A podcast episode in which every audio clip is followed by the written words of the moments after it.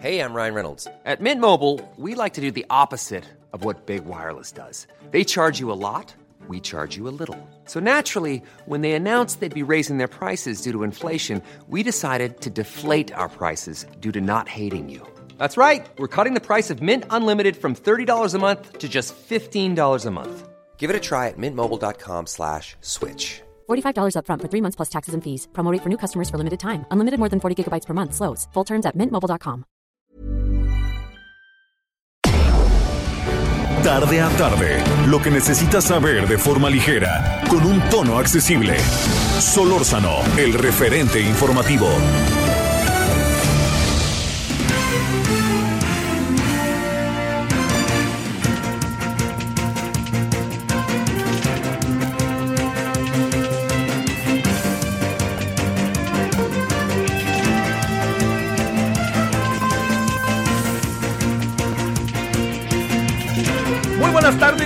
Que nos acompaña. Sea usted bienvenida, bienvenido como todos los días de lunes a viernes, entre las 16 y las 18 horas en hora del centro, aquí al referente informativo a través del Heraldo Radio 98.5 de FM. Ya regresaron los americanistas, ¿verdad? Este, es que este, iba a decir ahí una fresca. ¿Cuánto tiempo te fuiste de vacaciones? Mejor ni, ni pregunto. ¿Tres semanas? Dos. ¿Cuántos días fueron? 28 días. Sí. No, no, no. No, no, no. Bueno, te, te perdiste del triunfo del Guadalajara el sábado, ¿eh? Ahí nomás, lo anoto. Bueno, oiga, no, espero que esté bien y que haya pasado en verdad usted un buen fin de semana. Eh, por cierto, hablando de fútbol, mañana es la votación del Salón de la Fama del fútbol mexicano allá no va a ser en Pachuca como siempre es, ahora va a ser a través de pues ahora sí que de vía remota, ¿no? virtual porque este estamos eh, pues bueno, no no no podemos juntarnos. Yo yo tengo el orgullo, gusto, además del enorme cariño que le tengo a Jesús Martínez y a Toño Moreno, pues de formar parte de ese de ese grupo que año con año da la votación y pues bueno, uno le gusta el fútbol, ¿no? No quiere decir que sea experto que me guste no significa que sé si el bar tiene la razón o no, para decirlo claro. Bueno, oiga, yo espero en, verdad que esté usted muy bien. Y bueno, a ver, ¿qué de asuntos traemos hoy? Primero, eh, lo vamos a abordar al rato con Enrique Berruga. Yo le doy una, una perspectiva para echarnos a andar.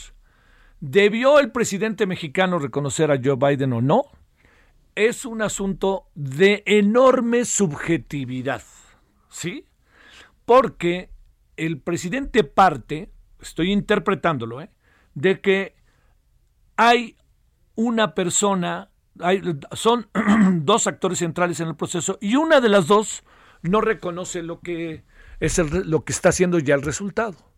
Dice que hubo fraude, todas estas cosas. Entonces, ¿qué, qué es lo que, lo que procede?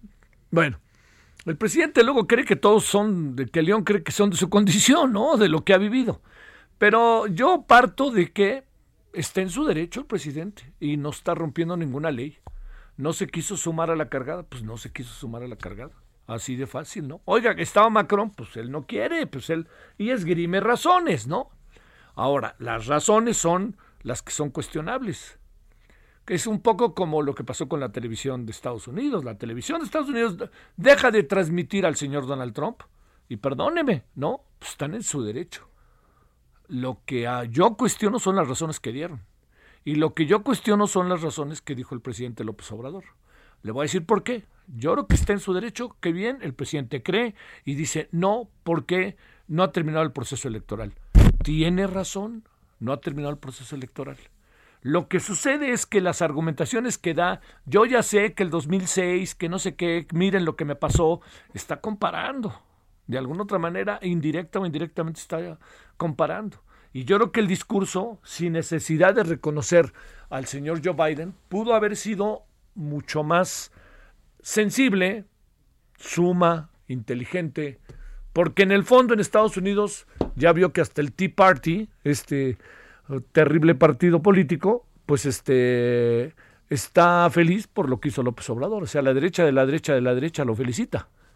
Lo que sucede es que yo creo que el presidente, el camino que, que pudo haber tomado y hubiera sido muy interesante que lo tomara, es plantear que eh, el proceso estaba en su parte final, que iban a esperar, que felicitaba a los Estados Unidos, podía haber dicho que hasta felicitaba a los participantes, que en el momento en que se dé un resultado definitivo en términos de que se acepte todo, nosotros seremos los primeros. Le voy a decir dónde está también otra de las claves.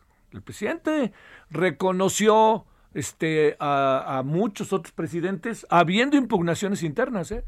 Pero él dijo, no, no, no, no, ahí vámonos, ya, ahí está, fulano de tal. No puede ser que a alguien le caiga bien o le caiga mal y en función de eso se determinen las cosas. Yo no estoy tan seguro de que lo que hizo el presidente fue lo más oportuno. Eh, él utilizó la palabra prudencia. A mí me parece que más bien la palabra es la oportunidad, ¿no? Lo hago, no lo hago, pues si no lo hago, doy buenas razones. No me acuerdo, no me cargo en la historia de yo en 2006 cuando reconocían los gobiernos y yo, ya, ya, ya, ya. Perdóneme, plantear ese asunto no es que no cuente el pasado, sino para un asunto de esta dimensión, creo que la argumentación debe ir por otro camino. Eso es uno.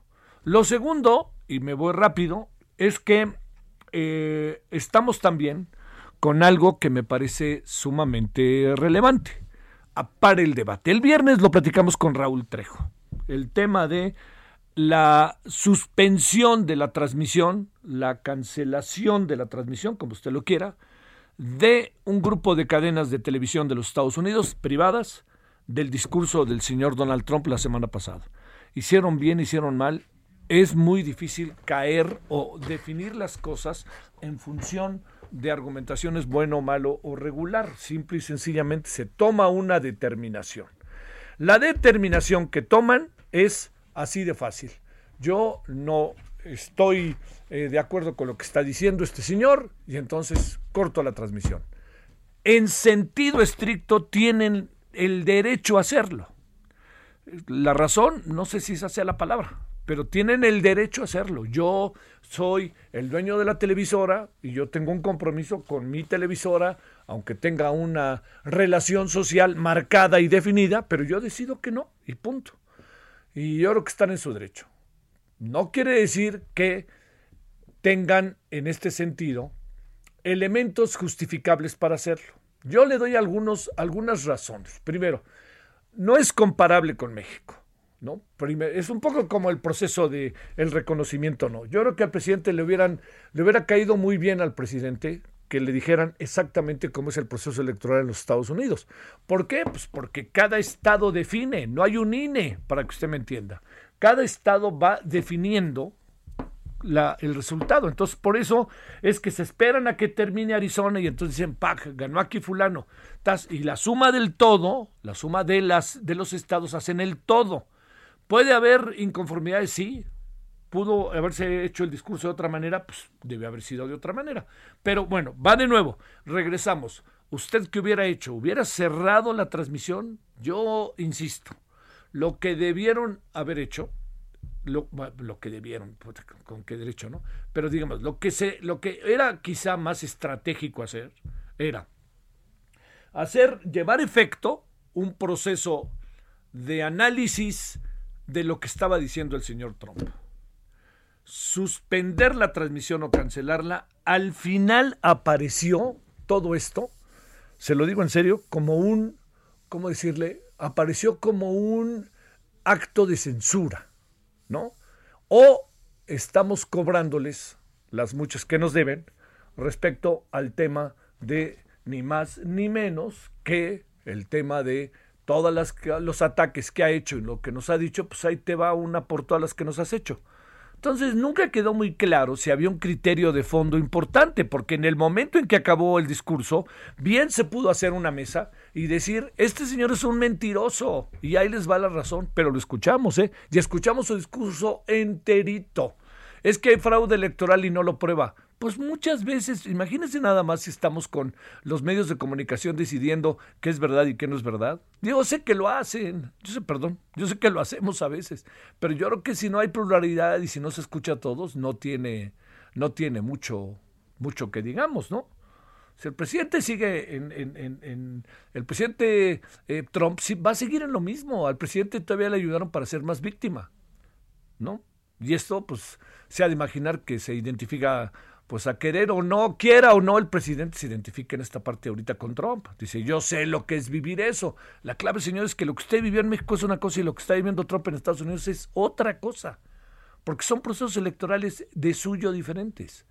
Entonces, hay una mayor, eh, hay, hay, una especie de legalidad al momento en que salen los eh, votos y se dice que alguien tiene más de 270. No es, no es como en México. Aquí en México podemos decir ganó eh, este Felipe Calderón y bueno, uno sabe que el INE dice que ganó o el IFE en aquel tiempo. Lo que hace diferente es la forma en que consiguió el triunfo. Y eso es lo que se reclamó una y otra y otra vez. Pero si el presidente está pensando que eh, se, está, se, está, actuando en Estados Unidos como se actúa en México, se actúa en México, pues este ahí sí, no me parece que, que, no va por ahí. No porque allá sean santos, ¿eh? sino porque la, la, dinámica electoral, el proceso electoral es distinto, no es comparable con el mexicano de no ser llegar a tener al final un presidente. En eso son comunes, pero no así de fácil, no, no, no, no. Este, eh, por ahí no va, ¿no? Y también, este, el, no podemos olvidar que, bueno, pues el presidente dice, yo ya le mandé una carta y toda la cosa, pues al señor Biden lo conozco desde hace 10 años, pues sí, señor, le mandó una carta que Biden se fue calladito y mejor ya no digo nada, ¿no? Porque fue bastante agresiva en función del momento que vivía México y en función de un López Obrador que era opositor, candidato, estaba enojado y que además al paso del tiempo, pues todo lo que le dijo, todo lo que decía Trump no lo dejó de decir y como presidente lo asumió que eso es lo que ha pasado, ¿no? Entonces, bueno, van aquí asuntos que se conjuntan, van por un lado, por otro lado. Uno tiene que ver con el reconocimiento, ¿no? Le insisto, yo, yo no creo, este, yo, yo, eh, me parece bien que el presidente haya decidido eso, pero el problema es que las razones que dio no me parecieron. O sea, fueron muy banales, ¿no? Debe haber sido algo más profundo, algo más incluso alentador para la relación bilateral. Y lo segundo es que yo no hubiera cerrado las transmisiones tal cual se lo digo. Yo, su servidor al aire con esa oportunidad, les digo, oigan, ahí lo dejo y termina, y en el momento en que termina digo, bueno, este hombre más mentiras no puede haber dicho. ¿Y sabe por qué? Se lo voy a demostrar por qué. Pero así decir, no está mostrando pruebas ni nada, eso lo hubieran dejado al final, lo hubieran dejado. Y es que no podemos vivir bajo un periodismo militante. El periodismo no, no, no puede ser de causas. Uno creo que al, al, al hacer un periodismo efectivo, al hacer un periodismo profesional, al hacer un periodismo plural, libre, democrático, ahí están los que deben estar y ahí están quienes deben de ser escuchados, ¿no? Pero de otra manera, pues, parece que están bajando la cortina. Yo les diría, ¿para qué bajar la cortina? Pero bueno, es la decisión allá de Estados Unidos. Insisto, ¿eh? no creo que paso por alto que los medios de comunicación en el mundo y por acá también muchas veces están en el yo decido y yo decido, punto. Pero bueno, todas estas reflexiones tienen que ver con lo que echamos a andar hoy a las 16.13 en este 11 de noviembre, en este 9 de noviembre, perdón, de todo lo que ha pasado en las últimas horas, un fin de semana auténticamente a todo lo que da, sobre todo por los Estados Unidos y también por el tema del coronavirus. Bueno, vámonos a contarle a ver qué piensan nuestros personajes que hoy hemos invitado sobre estos temas, entre otros. 16 con 13, 9 de noviembre de 2020. Solórzano, el referente informativo.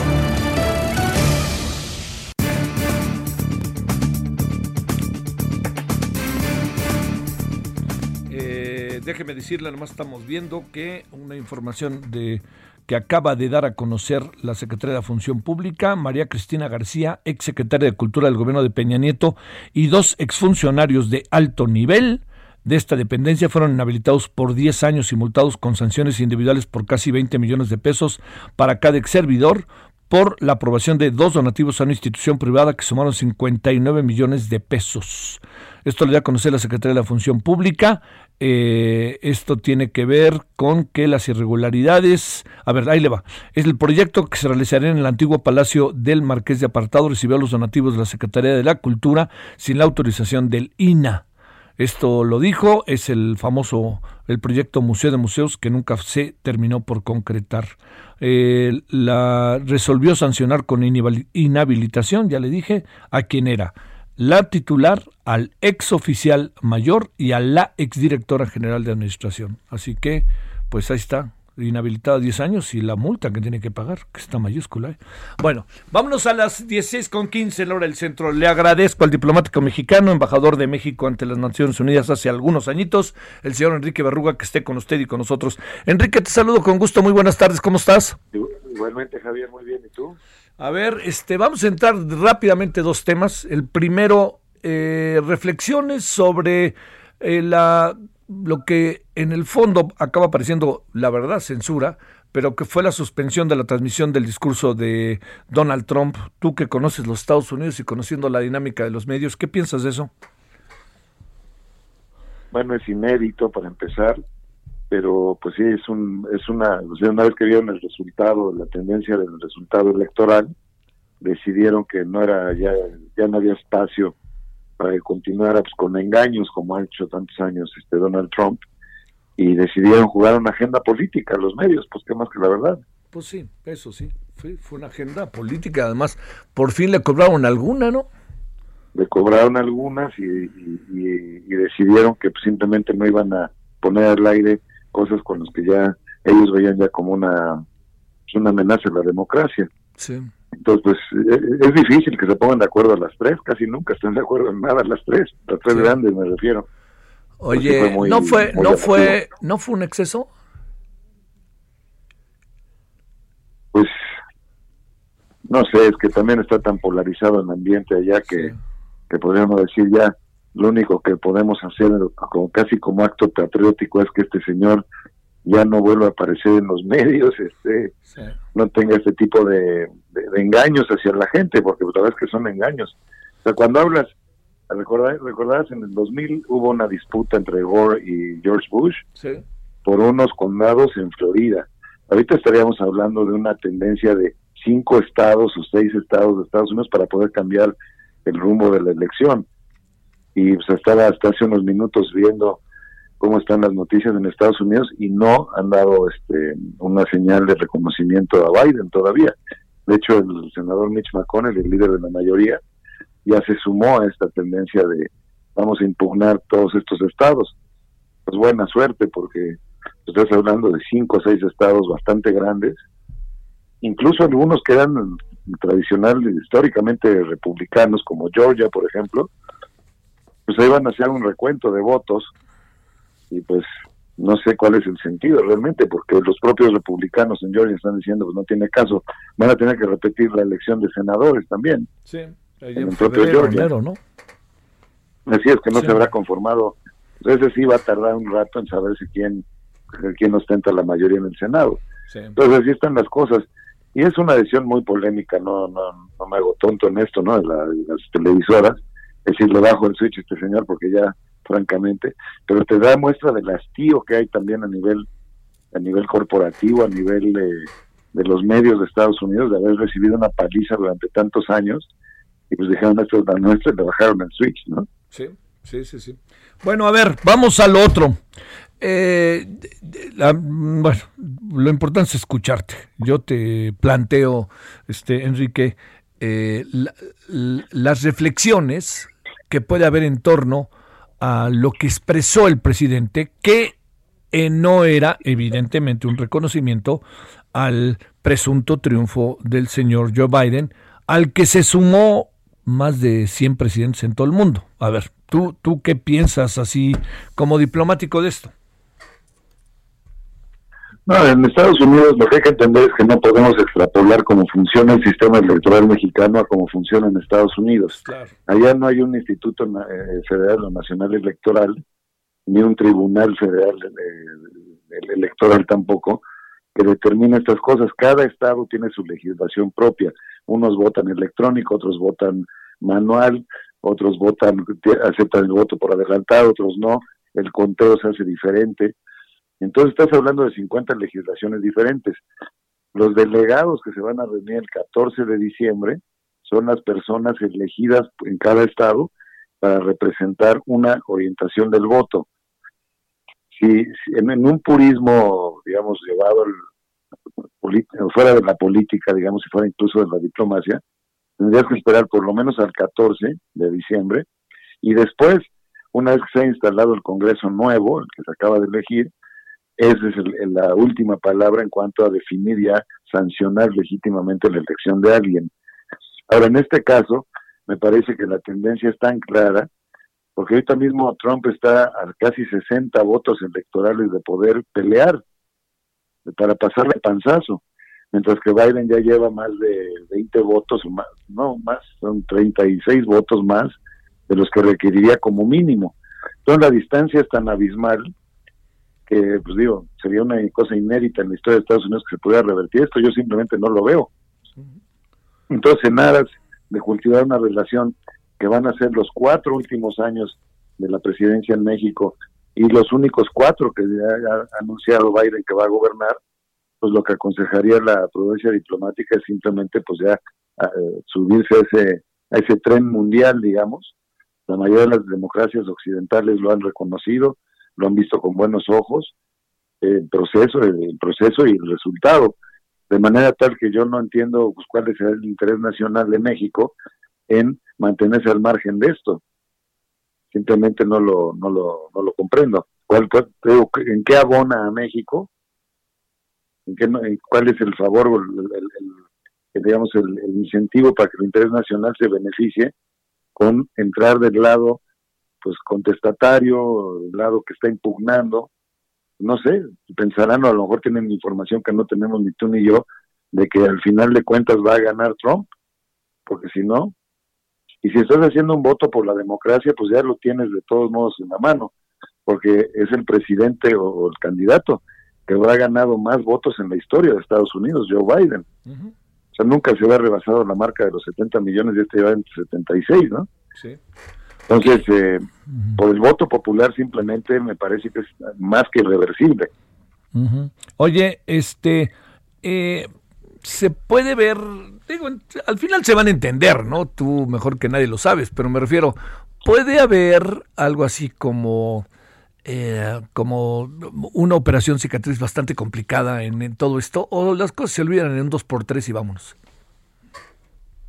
Pues más bien lo segundo, porque los intereses son tan grandes entre los dos países, hay tanto en juego, que tiene uno que dejar el hígado guardado en alguna gaveta por ahí y seguir adelante. Lo que sí es que va a haber, yo creo que cierta, no tiene resquemor, cierta cautela, por llamarlo elegantemente, de cómo se van a aproximar a este gobierno de México. Es decir, a ver realmente cuáles son las reglas del juego. Yo pienso personalmente que debería adelantarse más bien el gobierno de México. Y decir, señores, eh, felicitaciones, es la oportunidad de replantear una cantidad de temas en la relación bilateral con un profesional de las relaciones internacionales que es Joe Biden y un equipo seguramente mucho más profesional que construyó nunca eh, Donald Trump. Eh, en la historia de Estados Unidos en el último siglo nunca habían renunciado en masa tantos diplomáticos de carrera como le renunciaron a Trump en el primer año. Seguramente habrá una reconstrucción del Departamento de Estado, de las instituciones de seguridad de Estados Unidos, y en esa medida pues encontrarán del otro lado de la mesa gente que sí entiende los códigos diplomáticos y cómo funcionan las relaciones bilaterales. Yo creo que pueden ser mucho más institucionales las relaciones y menos a golpe de tuit o a golpe de, de, buscar el, apoyo de la base electoral como le pasó a Donald Trump.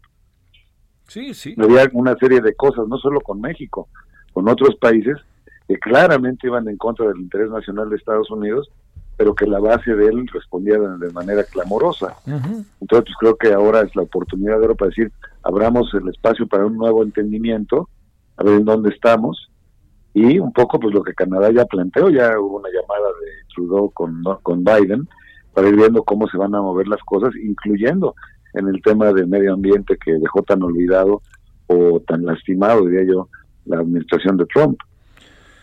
Este, bueno, eh, lo va a tener que hacer tarde que temprano y, va a ser tarde, pero él va a decir que tiene otros datos, en fin, no, no está fácil esta... Pero el problema, el problema es pintarte en una esquina, ¿no? Es decir, este es muy difícil ahora para él ya recular y decir, eh, ahora sí, eh, creo que ya una semana después ya puedo reconocerlo, puedo eh, felicitarlo. No es una cuestión de reconocimiento, en el fondo no nos toca, a nosotros no nos corresponde reconocer, no reconocer. Sí. Pues sí podemos felicitar al que va a ser el próximo presidente de Estados Unidos. Y dentro de eso, pues yo decir que ya está en una esquina muy delicada el presidente de México porque pues ya señaló que, que no que no que no lo va a hacer hasta que no pasen ciertas cosas en Estados Unidos quiere decir que nos vamos a ir hasta enero a lo mejor o, Gracias, mi queridísimo Enrique. Gracias. Con mucho gusto. Gracias. Pausa. El referente informativo regresa luego de una pausa. Estamos de regreso con el referente informativo.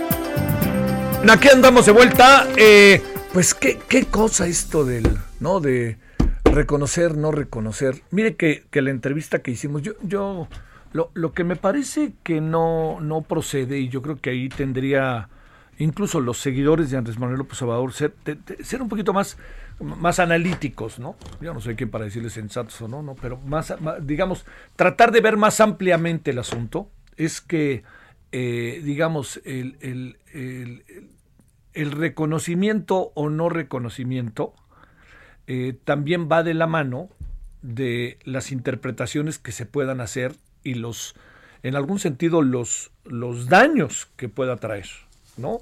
Es decir, los daños ulteriores.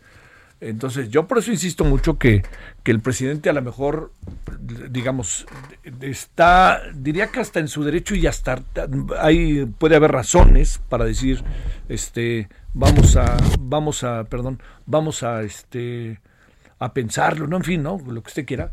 Pero lo que sí le digo como un asunto que no se puede perder de vista es que al final el, el, el este, el discurso pudo haber tenido un talante diferente, ¿no? O sea, salió un poco forzado. Fue hasta las seis de la tarde. A las nueve de la mañana ya se sabía en el mundo entero lo que había pasado. Y luego sí a Sonora, a Sinaloa y a Nayarit y lo presionaron para que se fuera a su tierra, Tabasco. Entonces, no fue un sábado muy bueno ¿eh? para el presidente en este sentido. Yo entiendo que es difícil luego plantear así las cosas porque salen como muchas, este, muchas voces en su defensa o, que polarizan de uno y otro bando, ¿eh? pero yo sí creo que no fue un buen sábado el del presidente porque incluso hubo muchas críticas en su propia, en su donde él nació, ¿no? En Macuspana hubo muchas críticas a lo que a lo que él hizo, ¿no? Este eh, no se mojó los zapatos y ya ve todas estas cosas que se dicen que este no se no se mojó las piernas todo eso yo no le hago tanto caso ¿eh? porque luego de repente pasan muchas cosas en las giras que tienen que ver con otras circunstancias pero de cualquier manera el presidente insisto no no no acabó por tener un buen sábado en función de esto. Insisto, la cámara lenta un poco para reaccionar. Esto era para que a las 11 de la mañana hubiera dicho PAC, ¿no? Esto va por acá. Así de fácil él no, pero se alargó, luego que si iba a un lugar, que si iba a otro lado, que se cambió y que si llegó y que si no los vio, no lo vio la gente. Entonces, pues, fue un sábado complicado el que tuvo el presidente. Vámonos a las 16 con 33 en la hora del centro. Solórzano, el referente informativo. Pues seguimos con estas noticias que nunca son gratas. Gabriela Montejano, cuéntanos qué pasó allá en Guanajuato. Hola, ¿qué tal? Muy buenas tardes. Pues sí, Javier, lamentablemente noticias negativas desde la entidad y es que un reportero del portal de noticias El Salmantino, Israel Vázquez Rangel, murió tras sufrir una agresión a balazos cuando iniciaba la cobertura del hallazgo de un cadáver desmembrado en el acceso principal de la colonia Villa Salamanca. Esta agresión se registró alrededor de las siete y media de la mañana y derivado de ello, pues el reportero, que era de la fuente policíaca, tuvo que ser atendido por paramédicos de la Cruz Roja y trasladado a un centro hospitalario en donde pues era reportado como delicado. Fue después del mediodía, alrededor de las 12.30 del día, cuando se informaba que el reportero Israel había fallecido derivado de esta agresión. Se confirmó por parte de la directiva del medio de comunicación que Israel llegó a la cobertura a bordo de un automóvil blanco con logotipos del portal de noticias El Salmantino, ingresó a la avenida Villa Salamanca 400 y detuvo el vehículo a tan solo 10 metros de donde estaban los restos de una persona desmembrada. El reportero llegó a la cobertura como normalmente le hacía, pero fue sorprendido por sus agresores. El medio de comunicación lanzó un comunicado en donde exige, por supuesto, justicia por este ataque directo al reportero y el gremio en Guanajuato también está organizándose para hacer pronunciamientos conjuntos, además de una manifestación el día de mañana en el municipio de Salamanca. Este es mi reporte desde Guanajuato. ¿Hay eh, algún, algún indicio de qué pudo haber sucedido, qué acabó pasando? ¿Qué supones, este, Gabriela? ¿Qué es lo que dicen entre ustedes? Pues hay, hay versiones de que eh, algunos reporteros de la fuente a veces se encuentran amenazados. Sin embargo, en este, en, en, particular en el caso de Israel, no hay alguna versión que diga que estaba, había sufrido alguna amenaza. Lo que sí es cierto es que él llegaba antes regularmente de que llegara la policía a los eventos policíacos. Y aquí hay dos versiones, pues que él llegaba antes porque tenía buenos contactos, pero también hay la versión de que los policías en Salamanca como en otros municipios de Guanajuato, ya no llegan de manera inmediata por el temor que puede registrar ante un suceso como el de hoy, que fue un cadáver desmembrado, o de, desmembrado o una ejecución. Los policías tardan más en llegar y bueno, pues regularmente Israel llegaba antes que los propios policías, antes de que la zona estuviera acordonada. Sí. Oye, a ver, una última. Eh, eh, el, digamos, eh, en la cobertura que estaba haciendo Israel, digamos, ¿cuál, ¿cuál era el tipo de temas que por lo general trataba Israel a través del, Salaman, del Salmantino? Él, él, era el reportero de la fuente policíaca. Sí. Y bueno, hay que recordar que Salamanca, así como los municipios del corredor industrial, pues han tenido una situación de violencia grave en donde hoy la cobertura de policíaca en Guanajuato es cuerpos desmembrados, hombres ejecutados, multihomicidios y situaciones de esta naturaleza. Entonces, él era, eran los temas que él manejaba, era un reportero ya arraigado en este, en este tema y pues muy conocido en la región eh, por su cobertura que realizaba en este periódico digital El Salmantino. Sale. Eh, ¿No hay una reacción oficial del gobierno, alguna cuestión de carácter federal? No ha habido, ¿no? Pero local. Local, apenas hace unos minutos mandó la fiscalía una ficha informativa sobre el hallazgo del pues del de, la situación de la agresión hacia Israel y uh, el gobernador hizo una declaración en donde señalaba pues que se activan los protocolos de seguridad para eh, la familia de Israel. Eh, hay que te comento Javier, al principio la agresión fue a las siete y media de la mañana y él perdió la vida a las 12.40 de la mañana. Entonces, durante todas esas horas, pues eh, el gremio ya estaba reportando que estaba grave, que estaba delicado y con la esperanza de que sobreviviera al ataque. Y en tanto se estaba activando los protocolos de seguridad. Sin embargo, bueno, pues lamentablemente falleció y ahora, como te digo, ya los periodistas mañana están convocando a una manifestación, una protesta en frente de la presidencia municipal de Salamanca por la, el fallecimiento y el asesinato de este periodista. Te mando un saludo, eh, Gabriela Montejano, y muchas gracias. Gracias, Javier. Buena tarde. Gracias. No, es una pésima noticia, más bien es una pésima noticia, ¿no? Bueno, vámonos a las 16.38 en hora del centro. Solórzano, el referente informativo.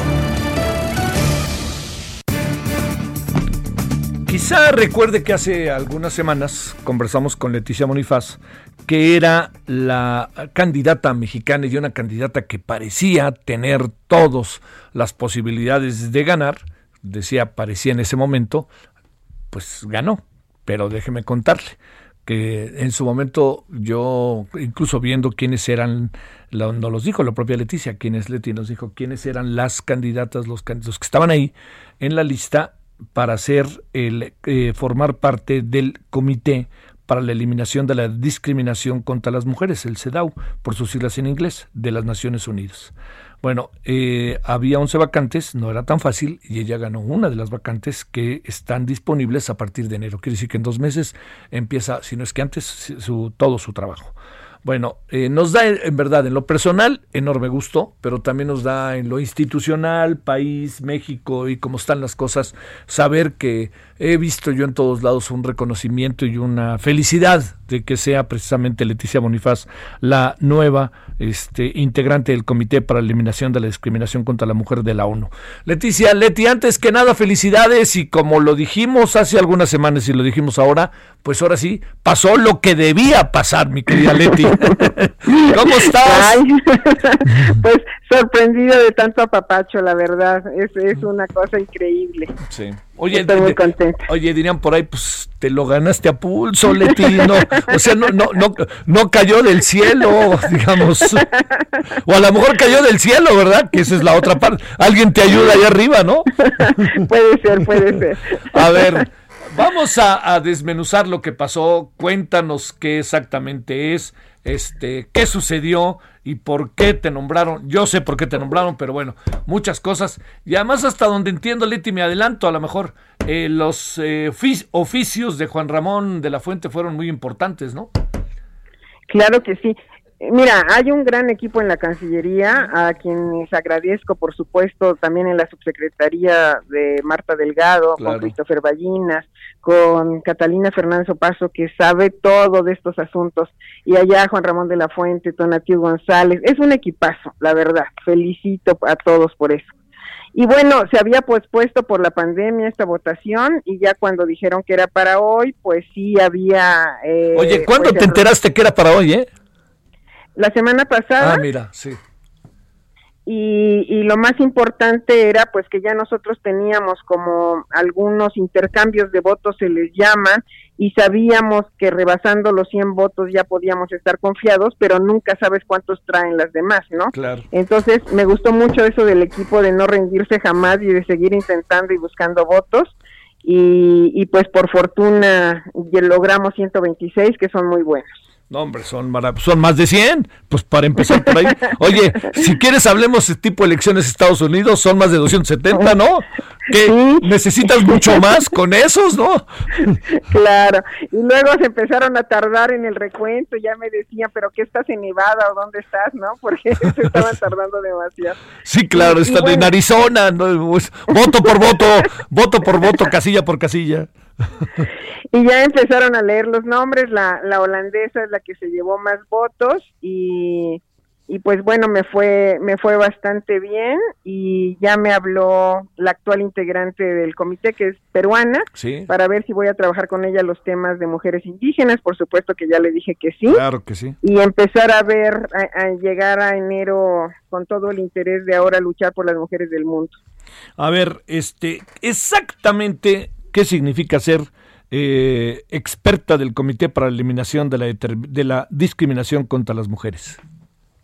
Lo que significa es que cada país que firmó la convención está obligado a, hacer una serie de medidas y hay un comité de expertas que donde ahora forma parte, bueno, a partir de enero del 21, que tiene que revisar si los estados están haciendo bien o no su chamba. Eso es lo, básicamente lo que tiene que hacer y puedes hacer recomendaciones a los estados o recomendaciones generales, pero sí te toca trabajar en todo el mundo. Eso es muy importante. Eh, la vez pasada que platicábamos, la sede es Nueva York, pero tú no necesitas necesariamente vivir en Nueva York. No, la mayor parte de veces eh, sesiona en Ginebra, se da. Ajá pero por lo pronto tú tendrás que ir en enero, febrero con todos los cuidados del mundo a Ginebra. Vamos a ver cómo está la pandemia, pero nos, mantendremos en Chiapas lo más que se puede. Sí, y además en, en Chiapas. Sí, claro. o sea, claro, con mi, mi, mamá de 90 años me pide que esté aquí. ah, eso me parece maravilloso. O sea, no necesariamente necesitas estar en la Ciudad de México, para decirlo claro. No, el trabajo ahorita se va a hacer, me imagino, virtual y ya me moveré cuando tenga que ir a alguna sesión a Ginebra o a Nueva York. Que eso es este lo importante. Ahora, déjame decirte, eh, digamos, en tus funciones está la, la, lo regional, este, o es una función internacional? ¿Cómo, cómo actúas tú en este sentido, Leti? E, e, es mundial, me puede tocar revisar una cosa de África, de Asia, de Europa, de Oceanía o de la propia América Latina. Obviamente, nosotras queríamos mayor representación regional. Eh, Marisa Herrera de Argentina no, no alcanzó a llegar, no alcanzó los votos. Eh, la, la, estimo mucho, ha hecho un gran trabajo, pero Argentina no llegó. Entonces nos vamos a quedar la peruana, yo y ya gente del Caribe, pero sí está subrepresentado América Latina. Pero tenemos que trabajar en todo, en todo el mundo. Oye, subrepresentado en un subcontinente, como luego se le llama, tan aturdido y tan abrumado por la violencia contra las mujeres, eso sí está un poquito extraño, ¿no? Sí, desafortunadamente sí requeríamos más representación. Solo llegué yo de la parte continental, te digo, está una representante de Bahamas y está la peruana con la que vamos a trabajar, pero me puede tocar algo en alguna isla, en algún lugar de, de cualquier parte del mundo. Oye, y esto significa que si te toca, para decirlo claro, tú tendrás que, que asistir a esos lugares también para tener un diagnóstico o algo parecido, ¿no? Pues hasta ahora son ellas las que asisten a Ginebra y ah, la idea es tener mayor presencia. Exacto, la idea es tener mayor presencia. Eh, yo creo que es lo correcto y vamos a ver pues qué nos permite la pandemia, porque también hay un CEDAW antes y después de la pandemia, sin duda. Por supuesto que sí. Oye, ¿cuánto tiempo tiene este comité? ¿Hace cuánto se fundó y cómo fue saliendo? Oye, y veía también a una embajadora que tuve la oportunidad de conocer, Aida González, que estuvo en el comité en 2004. Es la, la última mexicana, terminó sus funciones en 2004. Aida González no ha tenido suficiente reconocimiento. Estamos trabajando algo con el canciller Ebrard para rescatar su memoria. Está todavía viva eh, y requiere mucho reconocimiento. Estuvo en la organización de la Convención del 75 en México, fue la líder de, de Beijing y, estuvo en CEDAW hasta 2004 y desde ahí no había habido otra representante de México. Oye, y estuvo en la Cancillería con Bernardo Sepúlveda. Así es. Sí, ¿no? Que hizo una, y sabes qué? Formó a muchísima gente, muchas personas te agradecen, embajadoras actuales, la formación que les dio Aida, una maestra y una gran mujer. Oye, eh, a ver, el siguiente paso, ¿cuál es? ¿Tú tomas posesión del, del cargo? O once, ¿Eran 11 vacantes? 11 porque se renueva por mitades. Ah, claro, exactamente. Está la presidencia y 22, ahorita salen 11 y después cada dos años va a ir habiendo renovación. Ajá. Este, yo me, o nosotros nos fuimos nombradas por cuatro, pero hay unas que se van dentro de dos y a esas y así se va alternando y yo creo que es lo mejor de, de forma de organización. ¿Cuánto tiempo dura este cargo? Cuatro años. Cuatro años, ah, caray, ¿eh? Pues es un es un bueno es que también presumo Leti que si no si no tienes este un trabajo con, con tiempo no hay manera también de entender la dinámica y los procesos no o sea un año no te sirve de nada.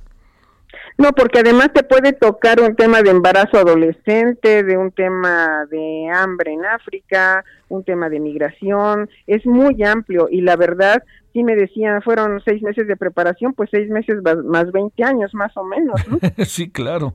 Oye, la otra parte que te quería este, preguntar, ¿tú puedes atender asuntos de México o son otros los que, otras las que atienden los asuntos de México como Amnistía Internacional?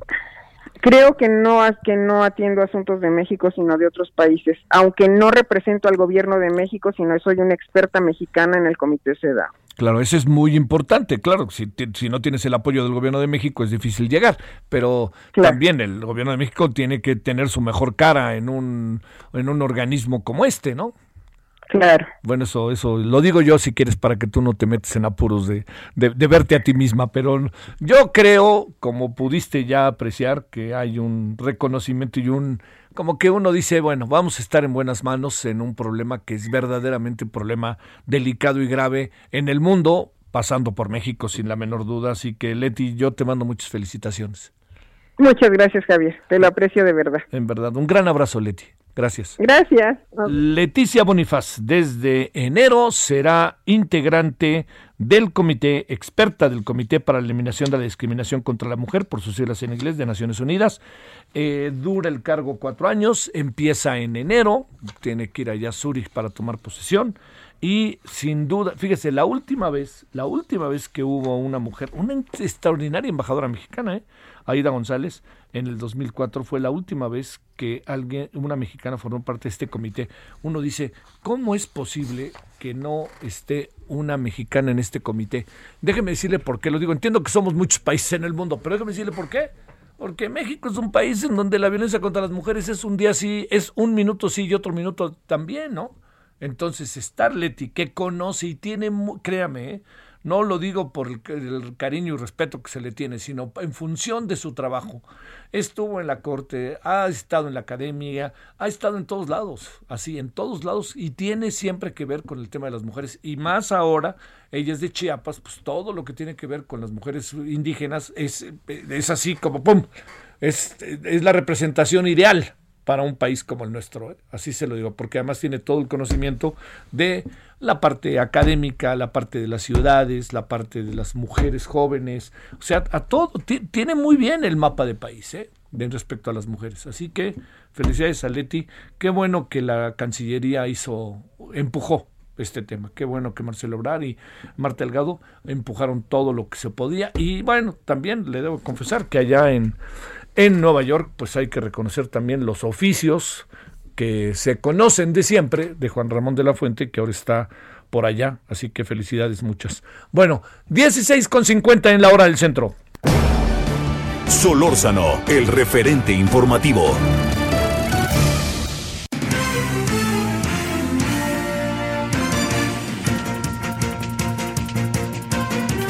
Vámonos hasta Veracruz, eh, David Castilla Arcos. Querido David, ¿qué novedades hay por allá? Hola, ¿qué tal, mi estimado Javier? Te saludo con mucho gusto también a toda la gente que nos escucha. Fíjate que en Veracruz fueron detenidos 32 jefes de plaza del narcotráfico durante los primeros dos años del sexenio de Cuitlavo García Jiménez. Y esta, esta cifra la da a conocer el titular de la Secretaría de Seguridad Pública Estatal, Hugo Gutiérrez Maldonado. Esto ocurre en el marco del informe sobre los dos años de logros de la Coordinación Estatal para la Construcción de la Paz. En ese sentido, en un evento que se llevó a cabo en el Palacio de Gobierno, el funcionario estatal indicó que fueron arrestados también más de 2.000 miembros de, grupos delictivos generadores de violencia en esta entidad.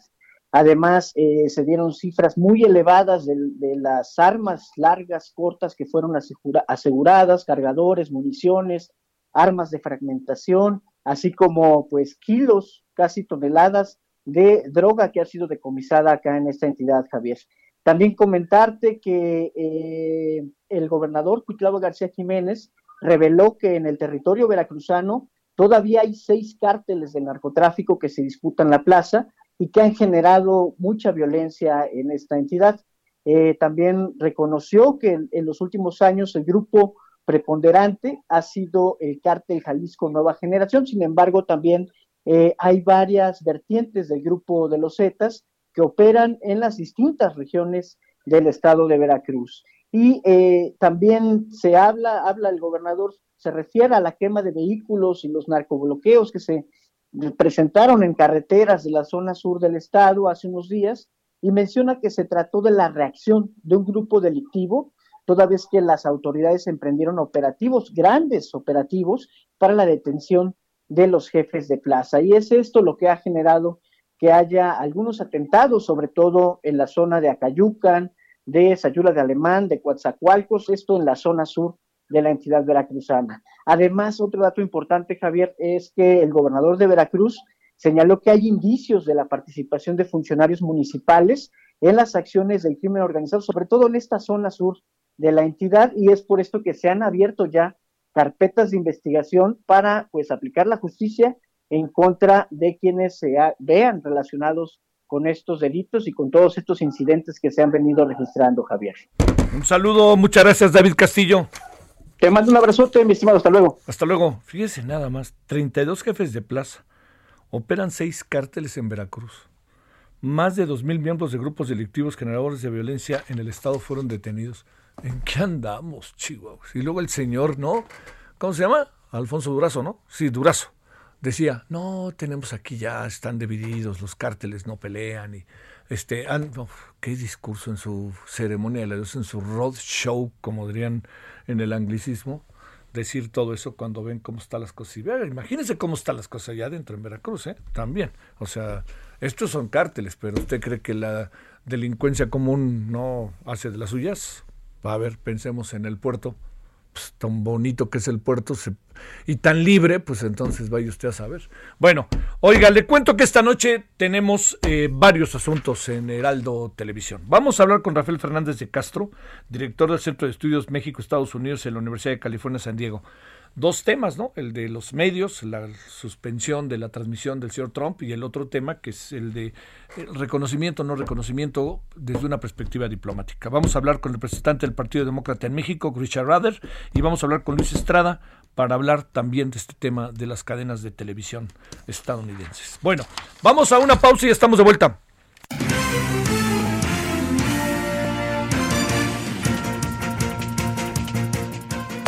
El referente informativo regresa luego de una pausa.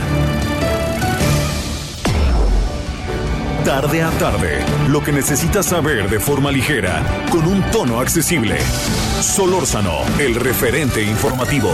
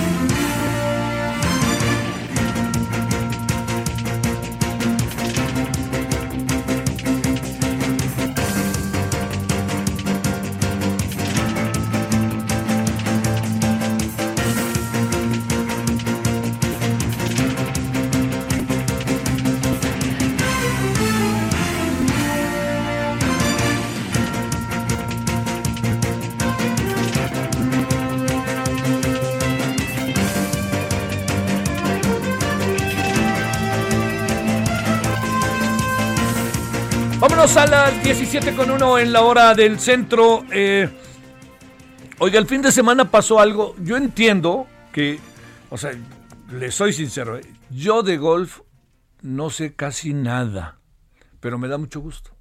Un día en una conversación muy divertida, este, Lorena Ochoa y su hermano, los vimos en un aeropuerto, a lo mejor te acuerdas, ahí me explicó, hace muchos años, esto del golf porque yo, le, yo digo, pues, siempre a uno le interesan como ciertas cosas. Y luego cuando me di cuenta en el fenómeno que se convirtió Lorena Ochoa, nomás para planteárselo un día, su servidor estaba en un asunto de chamba muy lejos de este país, muy, muy lejos, al otro lado del mundo, como diría la, la canción, y estaba yo entrando al aeropuerto y vi un espectacular sobre los pasillos de Lorena Ochoa. No sabe el gusto que me dio ser un personaje del mundo, como Hugo Sánchez en su momento, en mucho menor dimensión como el Chicharito, mucho menor dimensión. Pero digamos con Fernando Valenzuela, con todos los pros y contras, Julio César Chávez, pues, personajes, ¿no? También en una ocasión me tocó ver un asunto sobre Guillermo Ochoa en París que yo decía, órale, ¿no? Pues da gusto, ¿no? Da gusto. Pues ayer un mexicano de Jalisco, de Guadalajara, igual que Lorena Ochoa, llamado Carlos Ortiz, ganó un, a ver, uno de los torneos más importantes de golf del año. Ah, no, no al nivel de Gran Slam, si le, para poner una especie de comparación con el tenis, pero uno de los torneos pues de mil, de esos así, de los que se llaman de mil puntos o de mil, no sé cómo funciona. Pero bueno, la cosa está en que ganó de manera verdaderamente este, extraordinaria. Vamos a partir a esto. A ver, pongámoslo como ejemplo del tenis. Carlos Ortiz, mexicano, ganó el torneo de golf. Y en segundo lugar, si fuera tenis, para que usted me entienda, para que usted se dé una idea, se quedó el señor Djokovic, Djokovic, ¿no? O a ver, vamos a hacerlo todavía de manera, este, pues no sé, otros ejemplos de tenis individual o de ciclismo individual o de cosas así, pues le ganó al líder y ya está entre los mejores del mundo, por supuesto. Ya viene estando, ¿no? Pero lo de ayer lo coloca. Hasta le dio gusto al que le ganó. Dijo, oye, es que yo sé cómo te has este, puesto a trabajar y cómo has estado todo el día, sube, baja, sube, baja. Y además su celebración fue muy mesurada, ¿no? Eso me gustó también mucho. Bueno, este, eh, felicidades a Carlos Ortiz y a su familia, a todos los que lo ayudan, porque no es cualquier cosa. Bueno, son ahora las 17.4 en la hora del centro. Solórzano, el referente informativo.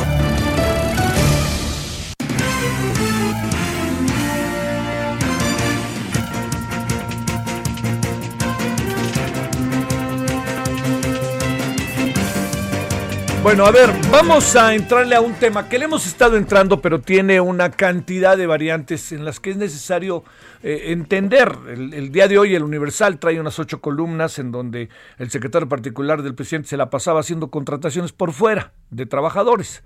en algún sentido el outsourcing es eso, este, contratación por fuera, ¿no? Pero bueno, ¿Qué le parece si mejor hablamos con quien sabe, el presidente del Centro de Estudios para el Empleo Formal, Armando Leñero, que está con usted y con nosotros? Armando, gracias que tomas la llamada. ¿Cómo estás? Buenas tardes. Buenas tardes, Javier. Muchas gracias a ti y a tu auditorio. A pues aquí estamos. Cuadremos el tema, ¿no? A ver, exactamente ante qué y en qué estamos con la contratación. Está bien la traducción, ¿verdad? La contratación por fuera, ¿no?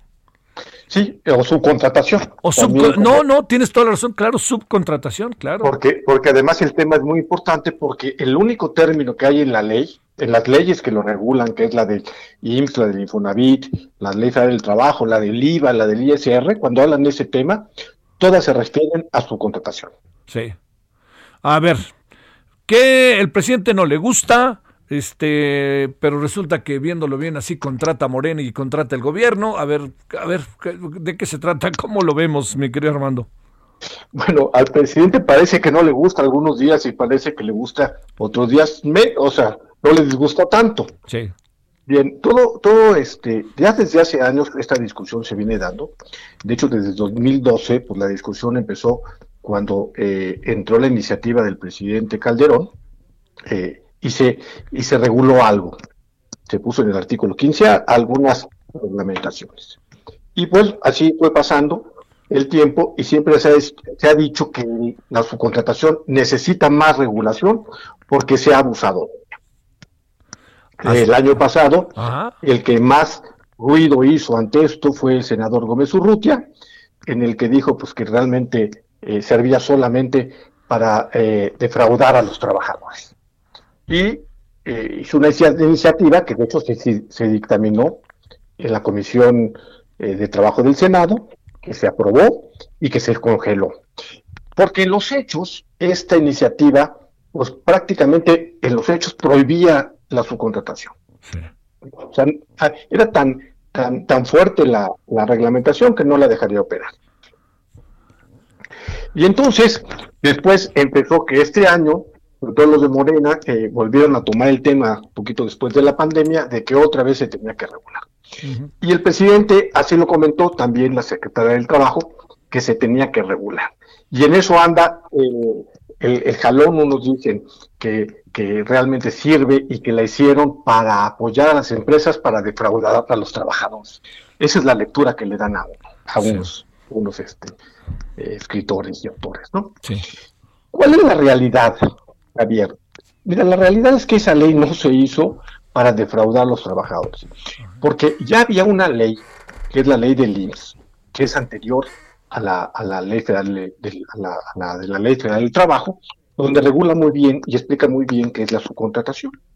Y de hecho, le pone algunos candados donde dice que los que se dedican a esta actividad, a la subcontratación, tienen que estar registrando cada tres meses el Seguro Social quiénes son sus clientes, las altas y las bajas.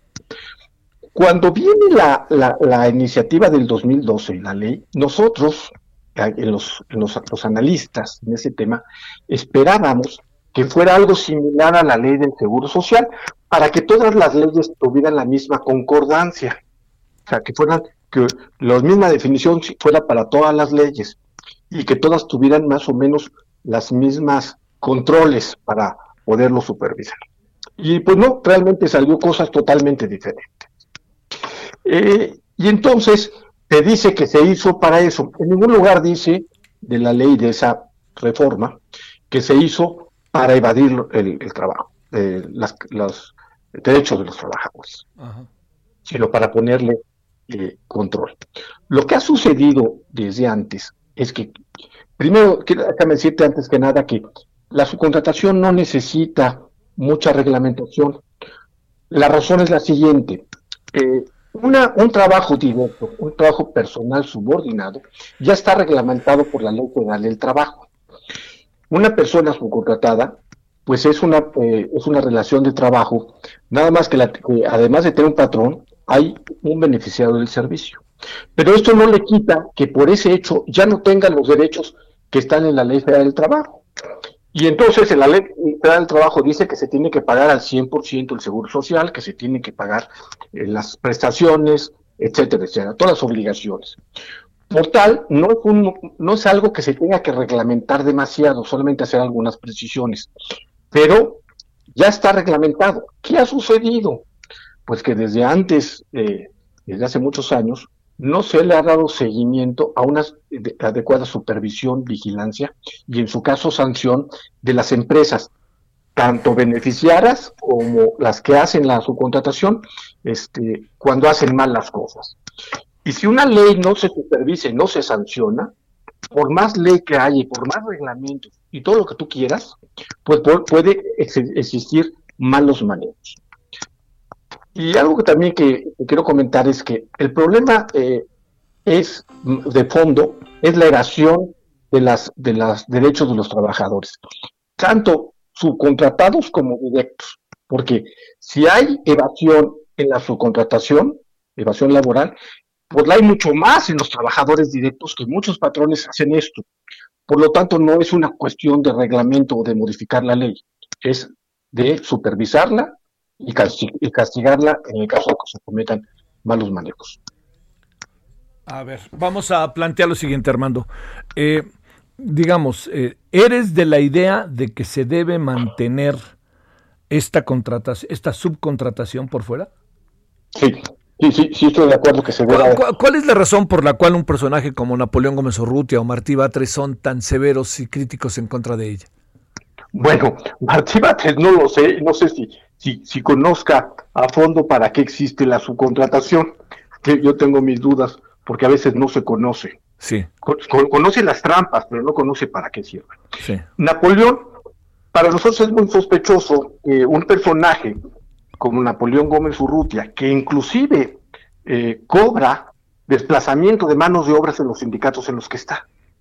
O sea, es decir, cuando hay subcontratación, él como sindicato dice, ah, tú contratas en su contratación te voy a cobrar desplazamiento de mano de obra. Entonces es un personaje que se ha beneficiado de la subcontratación. Entonces no entendemos exactamente cuál es lo que él busca de fondo. Mm, me parece que no es claro. Eso de que es por el, eh, la vigilancia a los trabajadores, pues eso no, eso no es real, ¿no? No, yo creo que hay mucho más de fondo. En el caso concreto de digamos, de lo que hoy aparece en el Universal, de que el señor Esquerre eventualmente habría contratado para Morena el año pasado y que todavía muchas dependencias oficiales tienen esta contratación, esta subcontratación.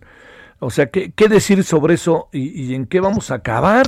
O sea, porque digamos, ya están echando la maquinaria y ya sabes que de que buscan un enemigo hasta que no lo desarticulan y lo deshacen, se quedan tranquilos, ¿eh? Sí, claro. Mira, este, déjame decirte también que un gran beneficiario, un patrón beneficiario de los servicios de la subcontratación, este, es el gobierno.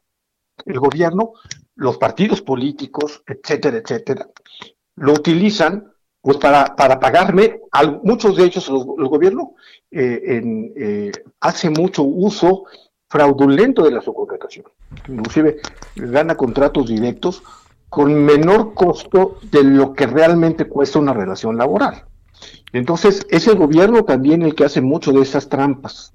Y no solamente a través de su contratación, sino también de mecanismos propios, donde hacen un subregistro y les pagan por fuera, les pagan por honorarios este, profesionales, etcétera, etcétera. Entonces, eh, parece que, quisieran acabar con él, pero yo creo que eh, están claros en el gobierno, muy claros, que el gobierno utiliza mucho la subcontratación, tanto legal como legal porque la, porque la subcontratación legal es necesaria. Una empresa que tiene a sus empleados y que trabaja con un proyecto eh, temporal, bueno, pues lo que en lugar de meterlo a su, toda a su administración, lo hace por fuera, pero buscando que todos estos trabajadores estén en ley. Eso es la subcontratación que debe seguir persistiendo, como se hace en todo el mundo. No se hace para evadir, sino se hace para que se puedan beneficiar. Además de toda la subcontratación que se tiene, Javier, el 70% es utilizada para micros, pequeñas y medianas empresas. ¿Por qué lo hace? Pues lo hace precisamente si una persona, vamos a suponer que tú pones una pequeña empresa y necesitas tres trabajadores, pues tú vas a decir, oye, yo no sé nada de, esto, ¿no? Entonces dices, contrátalos, o contrátalos, pero en ley, y yo me dedico a lo que se hace. No, no, no, no, no, es que ese es el asunto. ¿Qué pasaría así si de tajo quitamos esta subcontratación? ¿Qué sucedería, Armando, con gobierno, con empresas, como lo pretenden o, como han insinuado que lo quieren hacer? Que conste que no digo pretenden porque ha habido, como tú bien dices, un discurso muy contradictorio. Exacto. Mira, si, si, si se acaba la subcontratación, no se va a terminar la evasión. Ese es el primer punto. O sea, encontrarán, los que hacen mal encontrarán la forma de, de, hacerlos, como lo hacen los que no tienen su contratación, pero evaden la relación laboral. Entonces no se va a acabar. Segundo, de los cuatro millones y medio de los trabajadores subcontratados, a lo mejor entre un millón y un millón eh, de, de trabajadores pasarán a formar parte de la nómina de algunas empresas, sobre todo de las grandes. De las pequeñas, ¿qué harán? Pues no se perderán estos empleos porque son actividades que deben seguir operando. Lo que van a pasar es que van a pasar a la informalidad completa. Algunos tenían pseudo formales porque tenían subregistro, salario bajo y lo demás por fuera. ¿Y ahora qué va a pasar?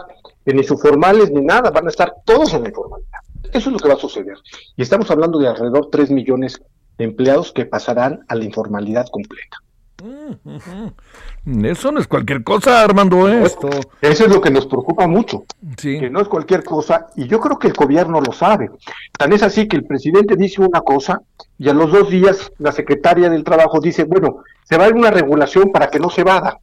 Y entonces como que no hay una comunicación en los dos en, ambos discursos. Oye, ¿qué pasa? A ver, para cerrar, ¿qué pasa con, con digamos, eh, un, una persona subcontratada tiene todos los derechos marcados por la ley? Todos. En ningún lado dice que no, porque es una relación personal subordinada. Por lo tanto, por el, por el hecho de ser esto, un empleado, eh, un trabajador y una, tener una relación laboral, tiene todos los derechos. Que, la, que las autoridades no lo vigilen es otra cosa. Sí. O sea, pero, tiene todos los derechos. IMSS, este, Infonavit, prestaciones, aguinaldo, todo eso? PTU, este, capacitación, eh, seguridad en el trabajo, para eso todos tienen derecho. Hay muchos trabajadores que dicen, bueno, es que yo no recibo esto porque me pagan por honorarios profesionales. Oye, pero a ver, trabajas ocho horas, tienes, recibes tus ingresos de un solo patrón. No, pues que sí. ¿Te fijan el horario? Pues sí pues sabes que tu relación es una relación personal subordinada, por lo tanto, tienes que estar protegido por la ley federal del trabajo. ¿Por qué no, por qué no contratas de manera directa y colorín colorado, Armando? ¿Qué es lo que hace la, por qué hacen los empresarios? ¿Qué, ¿De dónde sacan ventaja de esto o dónde anda el asunto? Mira, eh, lo como debe de ser para usar la subcontratación, tú dices, bueno, contrátalo. Sí, hay empresas que tienen todo un departamento de recursos humanos, tienen auditores, tienen conocimiento de cómo se hace. Pero los pequeños no lo saben hacer, los pequeños y los medianos, y se apoyan en estas empresas para poderlo hacerlo más fácil. las empresas gastan millones y millones de pesos por lo que nosotros le llamamos el costo del error. Equivocarte en pagar el seguro social es carísimo. Tú dejas de pagar algo porque te equivocaste y no te das cuenta y al cabo de dos años tienes multas, recargos y actualizaciones que se vuelven un mundo, porque tú creías que se integraba de una forma, porque te equivocaste en la fecha de darlo al alta, etcétera, etcétera. Por eso es conveniente tener, así como las pequeñas empresas tienen un contador que les lleva toda la contabilidad o abogados que le llevan todos los asuntos, pues hay empresas que llevan, em, empresas de su contratación que le llevan esta parte. Ese es el, asunto. Eh, a ver, ¿y por qué el gobierno, por ejemplo, por qué Morena contrató, este, hizo esta subcontratación? ¿Por qué no contrató directo? ¿Qué es lo que lo hizo diferente? En este caso, para pagar, para, ahorrarse las cargas sociales. Fíjate nada más, o sea, para no pagar IMSS, para no pagar Seguro Social, para no pagar Infonavit, para no pagar todas esas cosas. Sí, exacto. Y, y esas, estos, mira, inclusive muchas compañías de comunicación, del gobierno, de lo que tantas, lo que hacen es el contrato por honorarios. Y entonces se ahorran toda la carga social y como ustedes por honorarios, pues no tienes derecho a la PTU, digo, bueno, no hay PTU, no tienes derecho al aguinaldo. Y entonces les pagan por, por, por, honorarios. No marches. Bueno. Bueno, mi querido Armando, este, ¿en qué crees que acabe esto, eh? Yo creo que no lo van a prohibir, eso es lo que nosotros pensamos, y que sí lo van a regular. ¿Qué tanta regulación? Pues todavía no lo sabemos, porque a veces cambian, eh, eh, dicen una cosa, luego dicen otra. El peligro es que si se regula demasiado, es tanto como prohibirlo, pero que además pueda prestarse a que todavía haya más evasión. Lo que se trata es eliminar la evasión laboral, tanto directa como subcontratada. Ese debe ser el objetivo. Porque mira, si nos ponemos a analizar, ¿cuál es el problema más grande? Pues que el 60% de los trabajadores son informales. Eso es más grave que, la informalidad de la subcontratación. O de el problema es la informalidad en general y la evasión. Eso es, eso es lo que debería estar preocupando a, los senadores y, a los, este, y al gobierno. ¿Cómo combatir eso? Sí, sí, sí, sí, sí. Pero este, da la impresión de que vienen, ¿eh, mi queridísimo Armando? Da la impresión, pero creemos, creemos que no se van a aventar eh, esta, este, esta bronca tan grande porque en medio están cantidad de empleos formales de pérdida. Y, la pérdida de empleo formal, aunque algunos dicen que no, eh, el empleo formal eh, es la única manera adecuada de combatir la pobreza.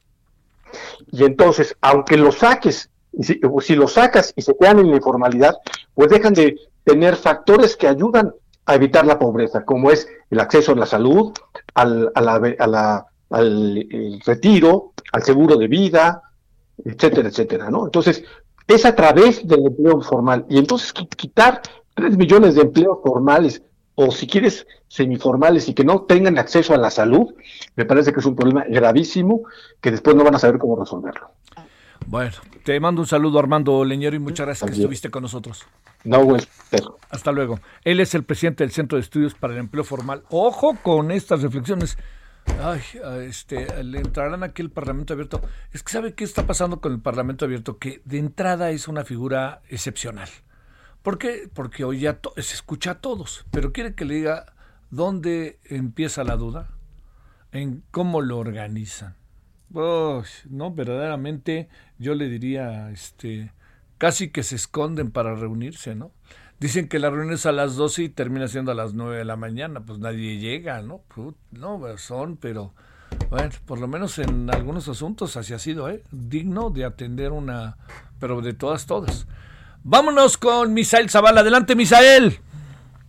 Javier, buenas tardes, buenas tardes al auditorio. Pues hoy en la conferencia de prensa mañanera el presidente Andrés Manuel López Obrador mantuvo su postura de no actuar como un juez electoral en las elecciones en Estados Unidos, por lo que se mantendrá prudente hasta conocer los resultados oficiales, ya que afirmó que no está a favor ni de Donald Trump ni de Joe Biden. El mandatario aseguró que no hay nada que temer porque su gobierno pues según él tiene bien definida una política exterior y en el mundo se respeta a México por dos razones, dijo el mandatario, no es un gobierno impuesto y es un gobierno que tiene autoridad moral y eso le da autoridad política.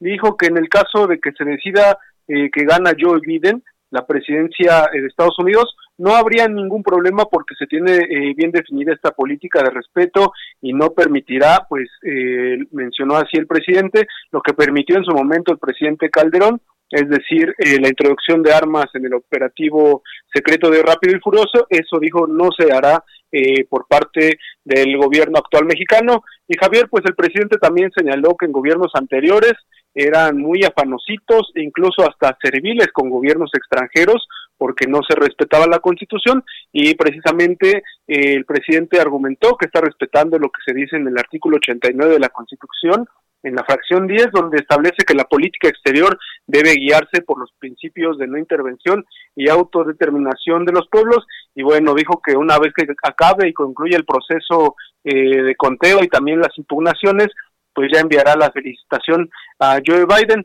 Y también eh, en otro tema, eh, Javier, el presidente eh, presentó el reporte de afectaciones por las inundaciones en Tabasco, en Chiapas y Veracruz, provocado por lluvias, pues que él dice no se habían visto en 50 años que dejaron más de 184 mil personas afectadas, 27 personas fallecidas y poco más de 60 mil viviendas dañadas.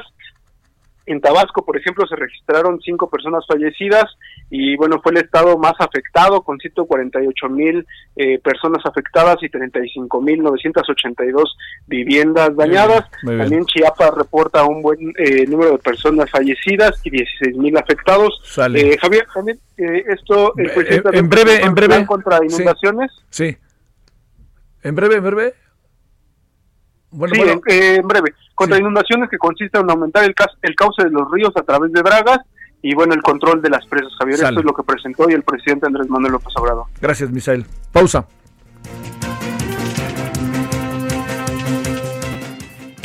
El referente informativo regresa luego de una pausa.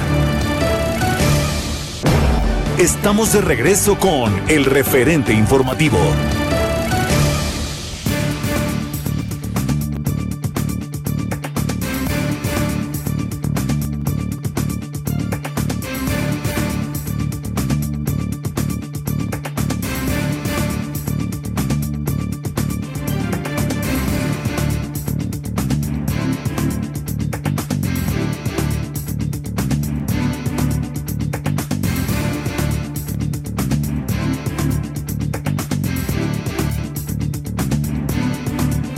17 con 30 en la hora del centro. Entramos a la parte final de el referente informativo aquí a través de Heraldo Radio 98.5 de FM.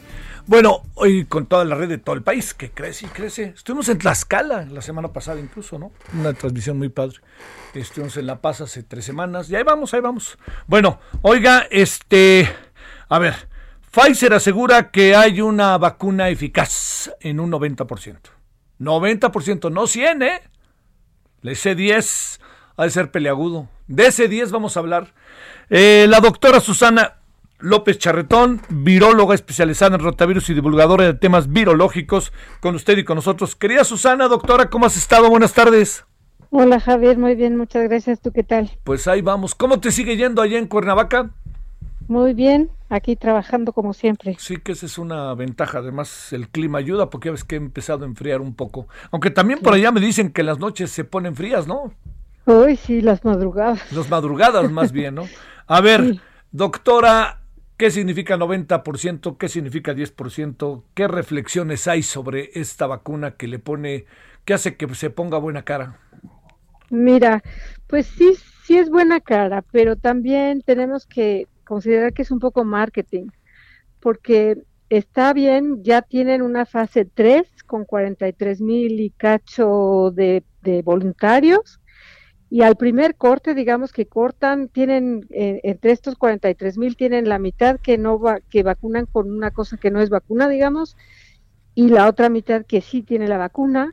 Y al primer corte que ellos definieron que eran 96 infectados, abren, digamos, quiénes son, quién es quién, y vieron que, bueno, que el 90% de los que, de los que se infectaron no estuvieron vacunados, pero son 90 personas, 90 personas que difícilmente van a hablar de todas las posibilidades de personas que somos, digamos, todas las edades, todas las eh, etnias, todas las eh, comorbilidades. Es una buena noticia, cierto, sí, pero todavía los números son chiquitos, ¿no? Así, este es el primer corte, digamos, del ensayo.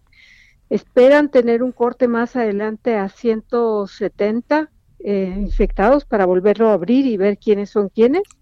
Es una buena noticia, muy, muy buena, la verdad. El único problema que yo le veo a esta vacuna es que el tipo de almacenamiento que requiere la vacuna es una temperatura muy difícil de mantener. Requiere estar a menos 70 grados. Eso quiere decir más frío que los congeladores de la carne. sí, claro, sí, sí, sí. Y es muy frío. Y entonces ese, ese tipo de refrigeración en, en los países puede estar en las ciudades grandes, pero no en países como el nuestro, en comunidades chiquitas. Entonces, este es el pero que le vemos a la vacuna de Pfizer. Sí puede ser que sea muy buena, pero el tipo de almacenamiento eh, este, la complica un poco en, en, poblaciones pequeñas. Sí, claro. A ver, eh, eh, en México ya se están haciendo algunos ejercicios en este sentido. ¿Qué sabes de ellos, eh, Susana?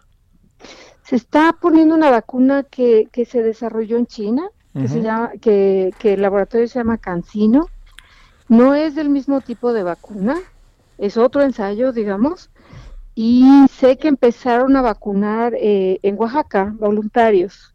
Y yo digo que son muy buenos los, los ensayos, necesitamos los resultados de los ensayos para saber qué tanto protegen y también qué tanto duran estos ensayos. Todos estos ensayos de vacuna, digamos, tienen que pasar por estas fases y mientras más personas participen en distintos lugares del mundo con distintas condiciones raciales y epidemiológicas, vamos a, colectar mejor información.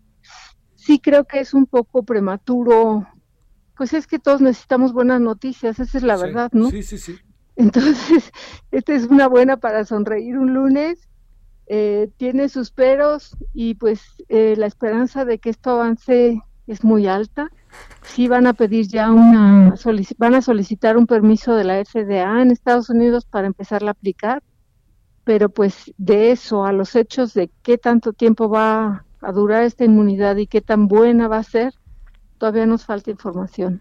Este, a ver, déjame preguntarte, eh, ¿el 10% está lejísimos o qué significa 90% como para verlo en cuanto a eficacia? Pues 90% quiere decir nueve de cada diez de los que vacunaron eh, se protegieron, pero estamos hablando, eh, el problema es que analizaron 96 casos infectados. Y, digamos, infecta, eh, vacunaron a 20 mil personas con la vacuna y a 20 mil personas con una vacuna de mentiritas, digamos. Y los y, y a los 90 infectados, sin saber quién es quién, ¿ok? y a los 90 personas que, que diagnosticaron como infectadas, entonces dijeron, a ver, ¿estas a qué, a qué grupo pertenecen? Y vieron que el 90% de esos 96 no están, eh, no fueron vacunados. Entonces, eh, los números, o sea, el porcentaje es real. Es 9 de cada 10 de los que vacunaron no se infectaron, pero el numerito que analizaron es muy chiquito. Exactamente. Exactamente. O sea, la muestra es pequeña. La muestra es muy pequeña. La muestra es, digamos, 100 para redondear. Sí. Y pues no, 100 no nos representa étnicamente, socialmente, de edades, eh, de todo, ¿no? Entonces necesitamos muestras más grandes para poder eh, cantar victoria. Este es un avance, o sea, tampoco podemos negarlo. Eh, es un es un acercamiento eh, como el que se lee, es, es una noticia como la hemos recibido en la necesidad de recibir buenas noticias, como bien dices, doctora, es una buena noticia realmente, eh, o, digamos, hay que tomarla más bien con distancia, porque a lo mejor resulta que luego ese 10% resulta mucho, muy complicado de poder de alguna otra manera este, eh, resolver el, el problema global, ¿no? Yo creo que sí, es, es una buena noticia en el sentido de que vamos avanzando en este tipo de pruebas y tomarla con pues con pinzas porque la muestra es chica y nos falta mucho, somos 8 mil millones de personas. Entonces, este, solución para todos no vamos a tener tan rápido, pero pues bueno, va avanzando, tanto la de Pfizer como la de Cancino, como la rusa, todas van avanzando y eso hay que tenerles pues esperanza, ¿no? Claro. A ver, ahora, el otro avance, el del coronavirus, ¿qué has visto últimamente, doctora? Ay, yo he visto que la realidad es que tenemos que seguir cuidándonos. Sí. O sea, es muy preocupante lo que está pasando en Europa, ¿no?